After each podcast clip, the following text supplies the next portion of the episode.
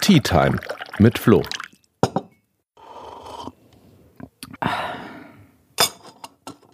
Hey, herzlich willkommen zu einer neuen Tea Time mit Flo. Heute geht es um ein Thema, zu dem ich ganz oft gefragt werde.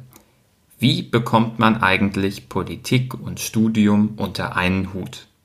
Gerade im Moment stecke ich mitten in einem Forschungspraktikum für meinen Master in Chemie und frage mich selbst auch oft, wie ich die Arbeit im Parlament, mein Studium, meine Beziehung und den Wunsch nach etwas Freizeit am besten vereinbaren kann. Apropos Freizeit, heute gönne ich mir zur Tea Time einen Earl Grey als kleinen Wachmacher, weil ich schon ein paar anstrengende Arbeitstage hinter mir habe.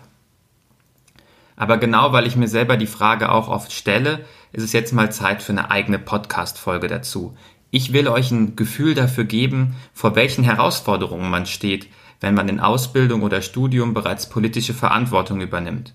Es soll aber natürlich nicht nur um Arbeitsbelastung gehen, sondern auch um die positiven Seiten und welche Ideen wir als Grüne haben, damit es jungen Menschen leichter fällt, politisch Verantwortung zu übernehmen. Wie sieht die Arbeit im Parlament jetzt aus? Abgeordneter ist natürlich ein Vollzeitjob. Wir haben Sitzungswochen, das sind 2021 29 Stück, also die Mehrzahl der Wochen. Wir haben Informationswochen, das sind sieben Stück, und wir haben parlamentsfreie Wochen, das sind dieses Jahr 16 Stück. Sitzungswochen sind immer gleich oder zumindest gleich im Schema. Montags geht's los mit Teambesprechungen, Ausschussvorbereitungen.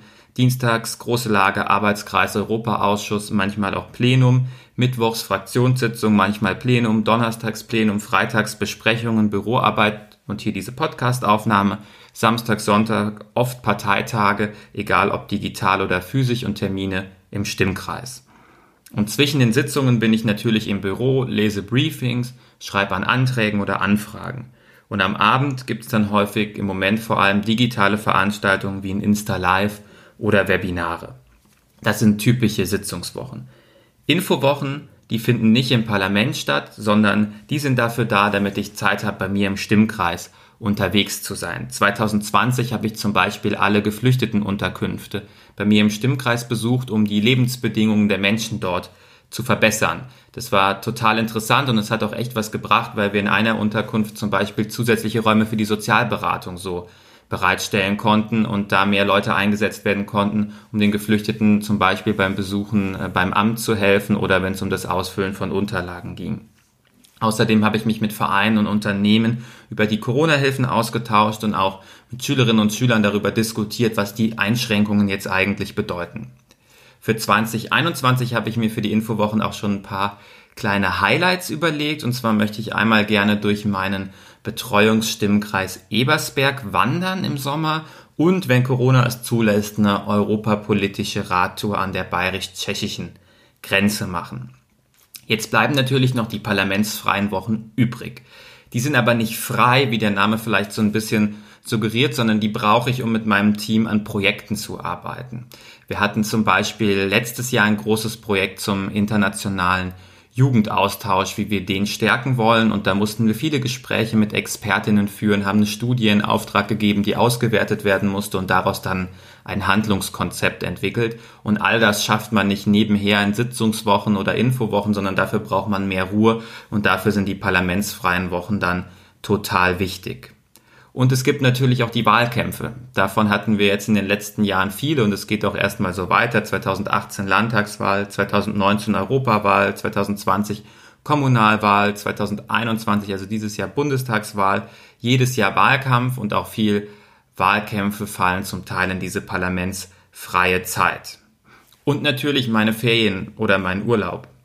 Aber da kann auch immer was dazwischen kommen für 2021 zum Beispiel der Haushalt. Der war so spät, dass ich über die Weihnachtstage erstmal vor allem damit beschäftigt war, Einzelpläne zu lesen und mir Änderungsanträge zu überlegen. Alles in allem versuche ich als MDL nicht viel mehr als 50 bis 55 Stunden zu arbeiten. Sonst mangelt es einem irgendwann an der nötigen Kreativität für den Job, weil man einfach keine guten Ideen mehr hat, wenn man noch einen Antrag schreibt oder eine Anfrage weil man zu übermüdet ist, zu viel gearbeitet hat. Deswegen versuche ich da für mich mit 50 bis 55 Stunden so einen guten Mittelweg zu finden. Aber gerade vor Wahlkämpfen kann es natürlich auch schnell mehr werden, weil viele Abendtermine und Straßenwahlkampfzeit natürlich dazukommt. Vor der Europawahl war ich zum Beispiel auch auf Tour in Bayern, natürlich als europapolitischer Sprecher, hatte Termine von Traunstein bis Würzburg und dann sind es auf einmal schnell 60 bis 70 Stunden, die man investieren muss.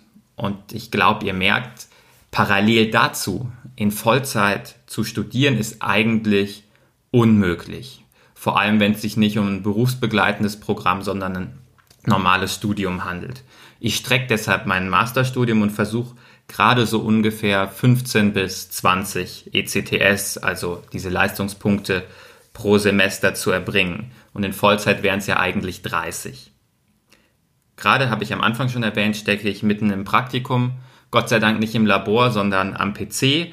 Das ist in dem Schwerpunktbereich, in dem ich bin, theoretische Chemie, ganz häufig der Fall. Da beschäftigt man sich viel mit Quantenmechanik und da geht es viel um Programmieren und Berechnen.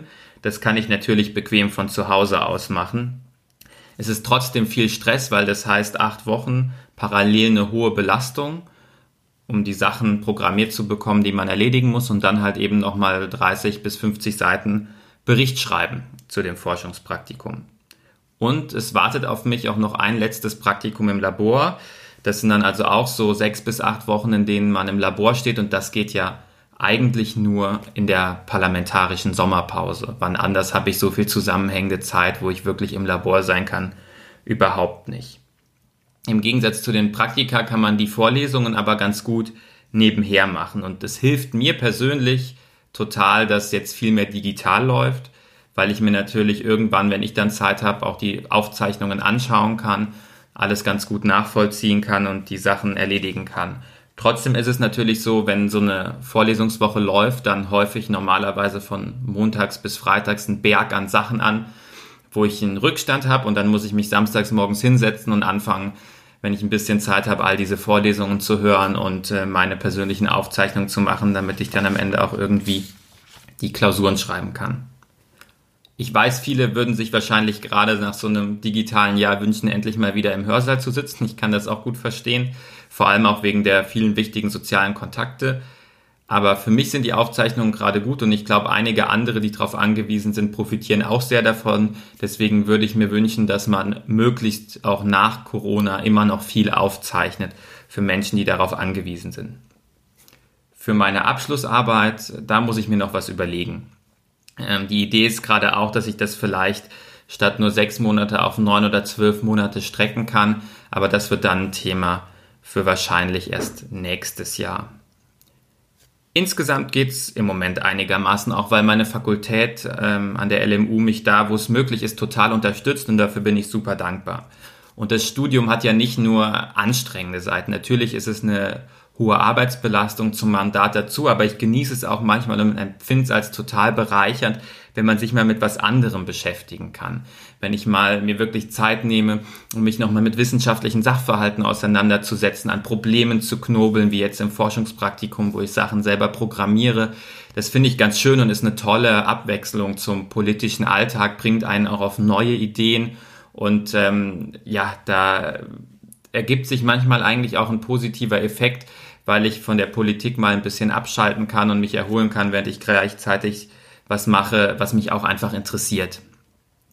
Grundsätzlich würde ich mir aber schon wünschen, dass man sich mehr um möglich, offizielle Möglichkeiten bemüht, von Vollzeit in Teilzeit Studium zu wechseln. Das ist ja nicht nur was für Leute, die aktiv werden wollen in der Politik, sondern auch für junge Leute, die eine Familie gründen, die vielleicht Angehörige pflegen müssen und das ist auf jeden Fall ein Thema, wo wir als Landesgesetzgeber, glaube ich, nochmal nachsteuern müssen, damit es da mehr Möglichkeiten gibt, auch einfach die Studienbelastung zu reduzieren. Im Moment hoffe ich auf einen Studienabschluss so Herbst, Winter 2022. Schauen wir mal, ob es klappt. Mir ist es auch wichtig für meine persönliche Unabhängigkeit, weil 2023 stehen die nächsten Landtagswahlen an im Herbst und ich möchte dann möglichst frei entscheiden, ob ich nochmal antrete oder ob ich sage, naja, ich mache jetzt einfach da weiter, wo ich ähm, aufgehört habe mit meinem Studium im Bereich Chemie, theoretische Chemie und suche mir da einen Job, da will ich einfach die Freiheit haben und deswegen versuche ich auch gerade den Master wirklich zu Ende zu bekommen. Aber natürlich gibt es auch viele andere Möglichkeiten, in der Politik aktiv zu werden. Es ist ja nicht nur über ein Mandat, sondern man kann auch in der Partei aktiv werden, in der Jugendorganisation, bei uns zum Beispiel der Grünen Jugend oder auf der kommunalen Ebene in Stadträten, Gemeinderäten, im Kreistag, im Bezirkstag. Also es gibt ganz viele Möglichkeiten, wo man sich politisch engagieren kann. Die Parteien sind da eigentlich recht flexibel. Ich denke, die müssen jeweils für sich selbst die besten Möglichkeiten finden, wie junge Leute den Einstieg schaffen. Das fängt an von ähm, coolen Mentorinnenprogrammen für Leute, die neu dazukommen, über Flexibilität bei Sitzungsterminen, dass man auch mal Arbeit übernimmt, wenn jemand jetzt gerade in der Prüfungsphase ist und so weiter und so fort. Aber eine Rolle ist wirklich wichtig, die Parteien sind auch Gatekeeper, wenn es um die Besetzung von Mandaten in Parlamenten oder Räten gibt. Das heißt auch, wenn es um die Aufstellung geht, um die Auswahl geht von Kandidierenden, dass man sensibilisiert, wie wichtig es ist, dabei junge Leute zu berücksichtigen. Auf der kommunalen Ebene in Bayern, also in den Stadträten, Gemeinderäten, Kreistagen, in den Bezirkstagen, da sieht es aber mit der Flexibilität schon anders aus. Erstmal ist die Wahl auf sechs Jahre, das ist natürlich eine super lange Zeit. Wenn man überlegt, man fängt ein Studium an und selbst das geht ja Bachelor und Master zusammen nur fünf Jahre, dann kann eigentlich niemand zu dem Zeitpunkt wirklich über sechs Jahre hinaus planen. Es gibt viele feste Sitzungstermine und auch keine Vertretungsmöglichkeit. Das heißt, entweder man ist da oder man ist nicht da. Und wenn man nicht da ist, dann fehlt auch der eigenen Fraktion die entsprechende Stimme im Rat. Und da haben wir Grüne uns eine gute Lösung überlegt, wie es möglich ist, gerade dieses kommunale politische Engagement besser zu vereinbaren mit Ausbildung, mit Studium, aber auch mit anderen Unabwägbarkeiten, die so im Leben auf einen warten und haben einen Gesetzentwurf zur Stärkung des kommunalen Ehrenamts im Parlament eingebracht. Da drin enthalten ist unter anderem eine Regel für einen gesetzlichen Anspruch auf Freistellung von der Arbeitsverpflichtung für berufstätige Ratsmitglieder. Das heißt, ähm, dass ich tatsächlich auch nicht gezwungen bin, parallel, wenn ich Gemeinderatssitzung habe und arbeiten müsste, zur Arbeit zu gehen, sondern dass ich wirklich zur Sitzung gehen kann. Das würde zum Beispiel total Azubis helfen. Manche Kreistage haben zum Beispiel Vormittagssitzungstermine. Viele Arbeitgeber stellen schon frei, trotzdem wäre es eine gute Regelung. Außerdem wollen wir für Stadt- und Gemeinderäte und auch für die Kreistage und Bezirkstage in Bayern eine vorübergehende Vertretungsmöglichkeit schaffen. Das heißt, wenn man als Mitglied absehen kann, dass man drei bis zwölf Monate keine Zeit hat, um an Sitzungen teilzunehmen, soll man sich von einem Listennachfolger, einer Listennachfolgerin für den Zeitraum vertreten lassen können. Das käme zum Beispiel in Betracht, wenn man sich intensiv auf eine Abschlussprüfung vorbereiten muss. Wäre aber auch der Fall, wenn man ein Auslandssemester macht, was ja inzwischen zu fast jedem Studium total dazugehört, also für ein halbes, dreiviertel Jahr im Ausland ist und deswegen an den Sitzungen nicht teilnehmen kann. Also das würde wirklich jungen Menschen helfen, Verantwortung in kommunalen Ämtern besser mit Ausbildung und Studium unter einen Hut zu bringen. Und das Letzte ist noch, dass wir ähm, Erstattung für Kosten von Kinderbetreuung oder Pflegeangehöriger einführen wollen, damit man auch wirklich an der Stelle frei ist, sein kommunales Mandat wahrzunehmen und keine finanziellen Nachteile hat. Der Gesetzentwurf, der wurde bisher in erster Lesung im Plenum behandelt, das heißt, er geht jetzt noch in die Ausschüsse und dann in die zweite Lesung. Die CSU hat zwar durchblicken lassen, dass sie die Vorschläge interessant findet, aber leider wenig Hoffnung auf Annahme des Entwurfs gemacht. Wir werden aber auf jeden Fall an dem Thema dranbleiben, weil wir der Meinung sind, dass man wirklich mit kleinen Änderungen total viel erreichen kann, um jungen Menschen den Einstieg in die Politik zu erleichtern. Ein wichtiges Thema fehlt uns jetzt noch und das ist das Geld. Weil im Moment ist es tatsächlich so, dass es ganz oft auch noch eine Frage des Geldbeutels ist, ob man sich politisches Engagement wirklich leisten kann. Als Landtagsabgeordneter ist das natürlich kein Thema. Dieser Vollzeitjob wird auch Vollzeit vergütet und zwar ordentlich. Da kann man sich nicht beschweren. Eine Rolle gespielt hat es bei mir schon im Wahlkampf, äh, weil natürlich die Frage ist, äh, welche Kosten übernimmt die Partei? Muss man selber was zahlen? Das kann man ja als Student kaum. Bei den Grünen ist es so, dass die Partei wirklich die allermeisten Kosten übernimmt, vom Fotoshooting für die Plakate über das Aufstellen der Plakatständer, ein Budget für äh, Veranstaltungen, um mit Wahlkampfhelferinnen mal ein Bier trinken zu gehen. Also da übernimmt die Partei total viel.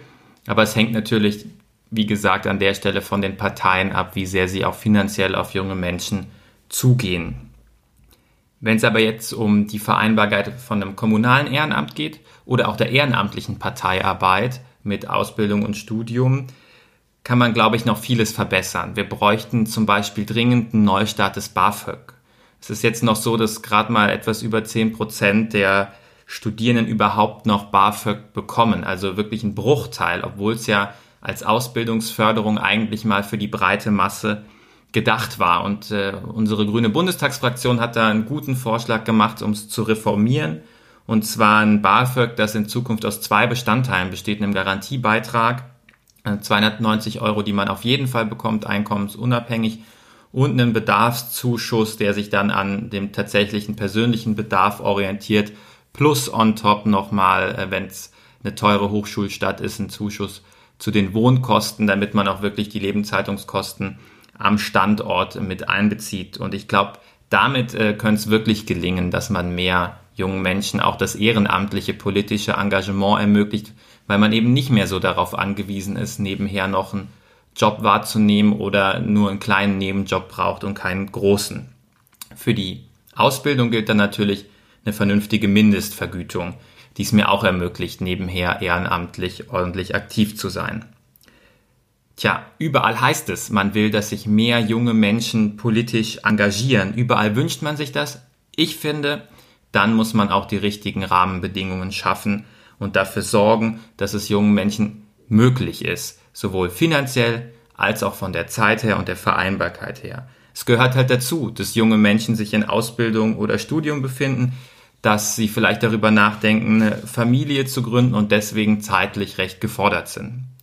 Und sowohl die Parteien als auch der Gesetzgeber müssen sich da auf jeden Fall noch ein Stück bewegen. Ich werde mich weiter bei den Grünen dafür einsetzen und natürlich im Landtag um dafür zu sorgen, dass junge Menschen besser in der Politik Fuß fassen können.